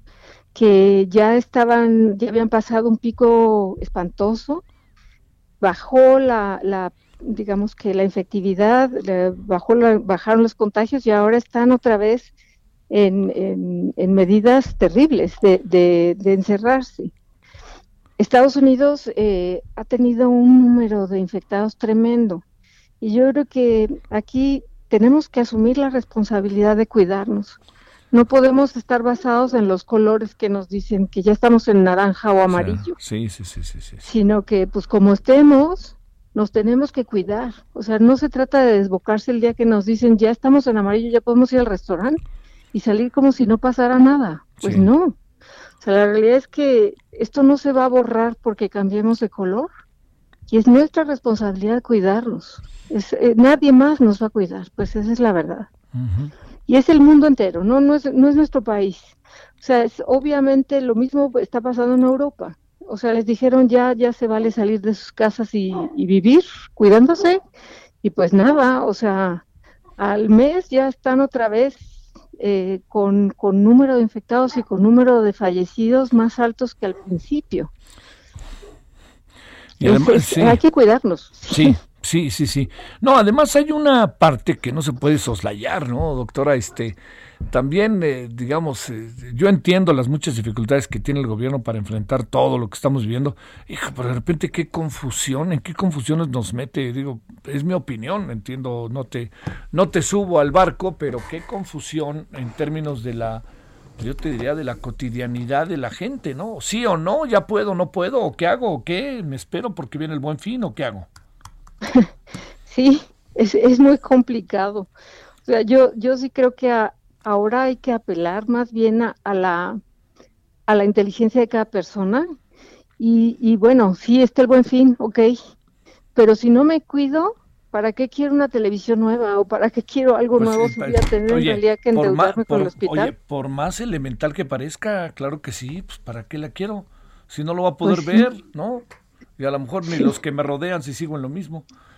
Este, ¿Qué supones para hacerte la pregunta que siempre te hago? ¿Cuándo tendremos, supones tú, una eh, vacuna eh, probada al 100%? Al 110% diría yo. Ajá. Sólido yo pensaría que mediados del año que entra. O sea, estas buenas noticias en parte son marketing porque tienes que amarrar inversión. O sea, esto suena muy crudo, pero pues si, si tú cacareas que tienes una vacuna muy buena, vas a tener una mayor inversión y vas a poder tener, hacer más pruebas. Es muy caro hacer pruebas. Entonces, estos, este, estas buenas noticias les levantan mucho la, la, inversión a este tipo de laboratorios que lo necesitan. No, ahorita no son negocios, pero necesitan inversión. Entonces, las pruebas sólidas, necesitamos tiempo para ver qué tanto duran las, eh, la, protección que dan las vacunas que se están probando. Y eso no se puede adelantar en un mes. Tenemos que esperar mediados del año que entra, quizás, ojalá fuera antes, ¿no? Pero mediados del año que entra, yo diría. Mediados del año que entra. Y mientras las mismas medidas con rojo, naranja, todas esas cosas, ¿verdad? Amarillo o verde. Yo digo que de, verdad, o sea, ponernos un cubrebocas, alejarnos de las personas, tratar de no hacer reuniones, yo creo que no es tan difícil por un tiempo. Y, y, eso nos protege a nosotros y a las personas que realmente se ponen muy mal, ¿no? Sí, sí, y ya vimos, este, ahora sí que uno lo alcanza a ver cada vez más cerca, querida Susana, cada vez más cerca. Bueno, te mando un saludo y muchas gracias, doctora. Igualmente que estés muy bien, Javier. Hasta luego, gracias. doctora Susana López Charretón, viróloga especializada en rotavirus y divulgadora de temas virológicos. 17 con 42 en la hora del centro. Solórzano, el referente informativo.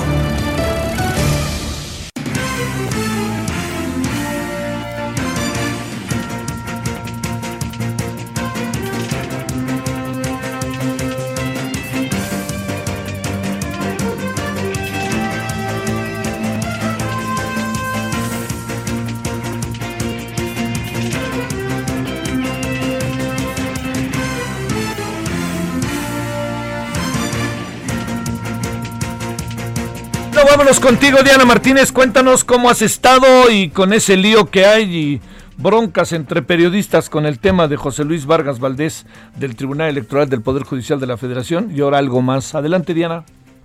Así es, Javier, pues rindió su informe de labores José Luis Vargas, presidente del Tribunal Electoral del Poder Judicial de la Federación, y señaló que de cara al proceso electoral que ya está en marcha, pues México requiere un árbitro creíble, legítimo e imparcial que resuelva los conflictos y así se ha actuado. Pasó aproximadamente una hora de que Vargas anunció en sus redes sociales que dio positivo a COVID-19 estaba aislado en su casa para seguir las recomendaciones médicas para después exponer las acciones más relevantes del tribunal. Eh, en el último año rindió su informe de labores 2019-2020 mediante eh, videoconferencia ante los plenos de la Suprema Corte de Justicia de la Nación, del Consejo de la Judicatura Federal y del Tribunal, y señaló que aunque hay diferencias de criterios entre los, entre los magistrados al dictar sus sentencias, pues de ninguna manera son consecuencias de una decisión política deliberada o de razones distintas a las jurídicas. Javier, el magistrado eh, se refirió a, los cambios que se han generado por la pandemia eh, en cuanto a la organización y a la manera de trabajar del, del tribunal. Señaló que en un contexto tan complejo como el que se vive a nivel mundial, es fundamental un marco legal y constitucional que dé certeza y tutele los derechos de los ciudadanos de cada este proceso electoral, Javier. E, este, pero pues este trae COVID, ¿verdad? El hombre, ¿no? Sí, él anunció aproximadamente a las 10.38 eh, en sus redes sociales, eh, mediante un tuit que, tenía COVID y que tenía que estar aislado en su casa, que eh, seguiría las, las recomendaciones médicas, pero bueno, finalmente pues tenía que rendir cuentas. Sí, sí, sí. Y bueno, lo que hace pensar también que, pues bueno, está muy feo el asunto, ¿no? Pero este, pero digamos, está, no, no, no es grave por lo pronto todo esto, ¿no? Sí, uno más que no se salva de, del pues, COVID-19. Tú dime quién. Bueno, sale, muchas gracias, Diana. Buena tarde. 17:45 en la hora del centro. Solórzano, el referente informativo.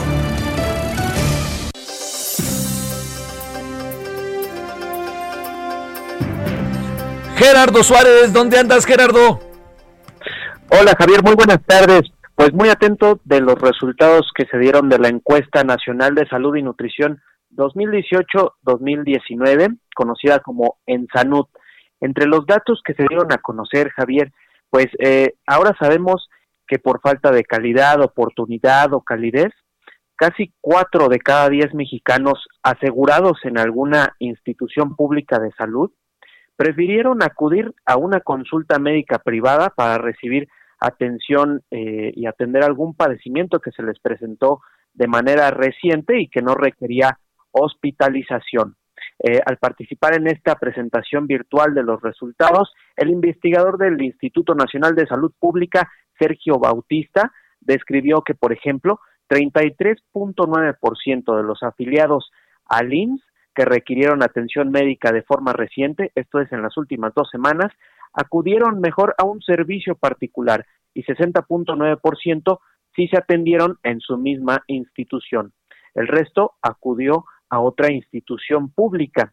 En el caso del Seguro Popular, que ahora administra el INSABI, esta cifra de personas que optan por atenderse por fuera, pues llegó hasta 42.7% de los beneficiarios, mientras que el otro 53% sí se atendió en el Seguro Popular. Javier, el presidente, el director general del Instituto Nacional de Salud Pública, Juan Rivera Domarco, señaló que los consultorios aledaños a farmacias son uno de los sectores que más se benefician de este comportamiento en el que los asegurados prefieren ir a un consultorio particular y esto también puede atribuirse a deficiencias en el sector público. En particular, señaló que este comportamiento pues muestra que hay fallas en la calidad, en la oportunidad y en la calidez que brindan las instituciones públicas y señaló que esto se tiene que mejorar. Y por último, en México se estima que 21 millones de personas eh, se encuentran sin seguridad social. De acuerdo con estos estudios de la encuesta nacional de salud y nutrición, se estima que 16.9% de la población mexicana carece de algún servicio de protección en salud y como te decía, esto equivale aproximadamente a 21 millones de personas sin seguridad social. Este es mi reporte. A ver, a ver, a ver. Este, esto es importante, mi queridísimo Gerardo. Los números, los números. Eh, nadie está yendo a los nadie está yendo a los hospitales, pues, ¿no? no. Además nos llenaron de miedo. Así, sobre todo a partir de la pandemia de COVID-19, ha sido muy difícil para las personas que quieren atenderse algo que no es COVID-19, pues han presentado muchas eh, complicaciones para hacerlo.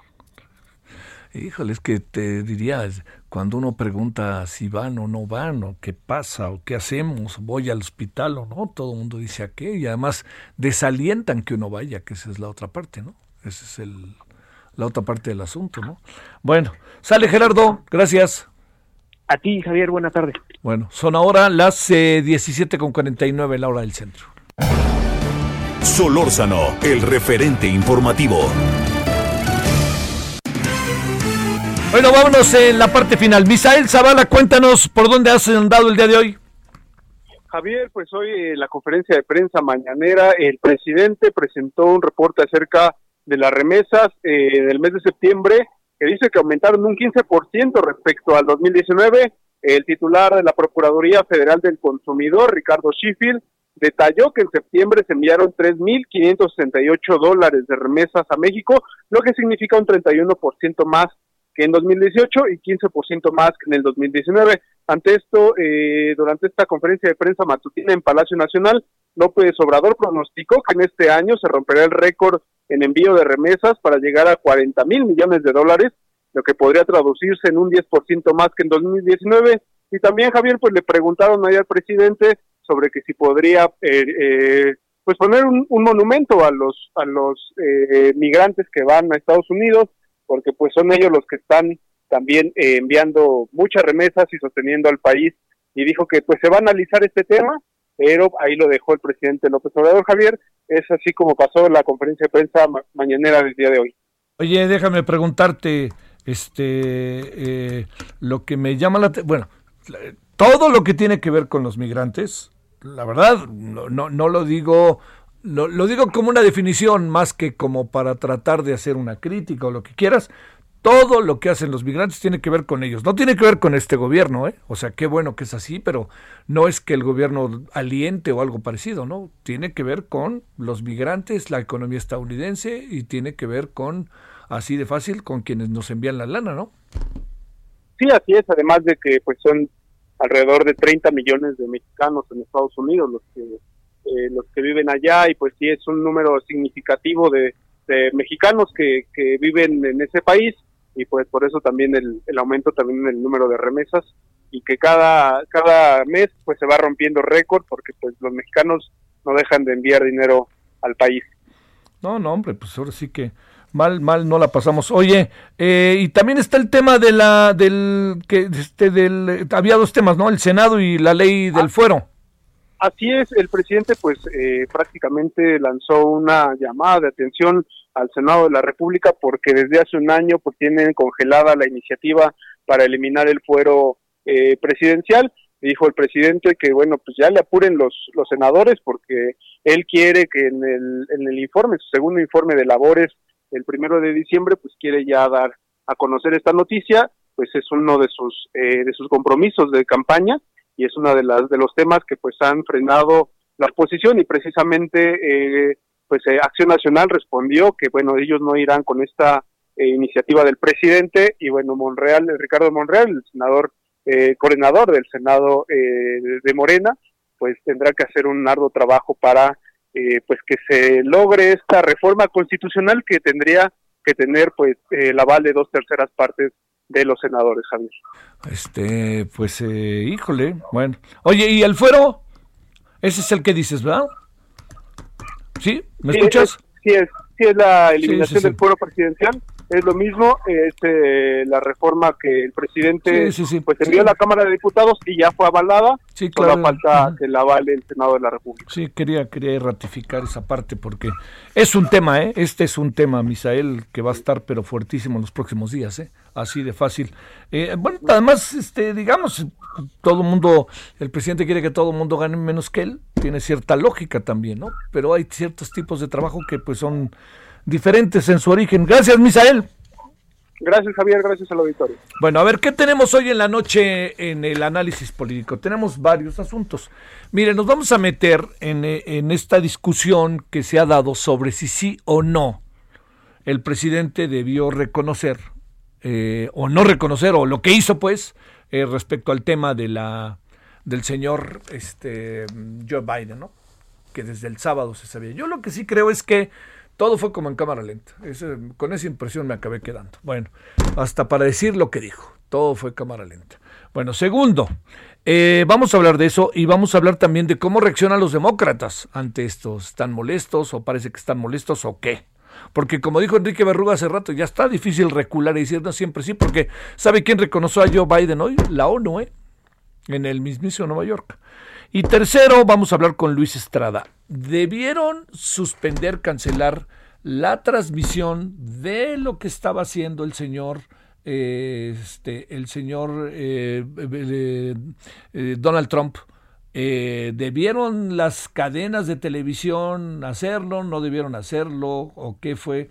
¿Qué pensar sobre eso?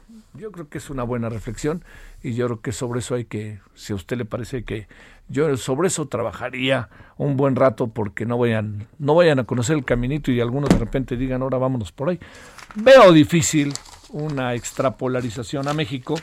¿Sabe por qué? Porque entre otras muchas razones, aquí todavía vivimos de otra manera. Lamentablemente la relación medios de comunicación, poder político. Todavía hay el síndrome de, uy, qué miedo. Bueno, ya nos vamos. Pásela bien hasta las nueve de la noche. Adiós.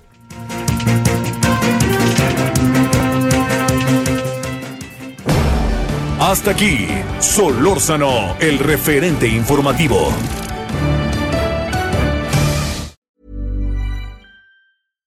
Hi, I'm Daniel, founder of Pretty Litter. Cats and cat owners deserve better than any old-fashioned litter. That's why I teamed up with scientists and veterinarians to create Pretty Litter. Its innovative crystal formula has superior odor control and weighs up to 80% less than clay litter.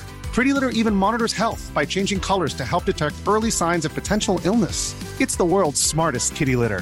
Go to prettylitter.com and use code ACAST for 20% off your first order and a free cat toy. Terms and conditions apply. See site for details.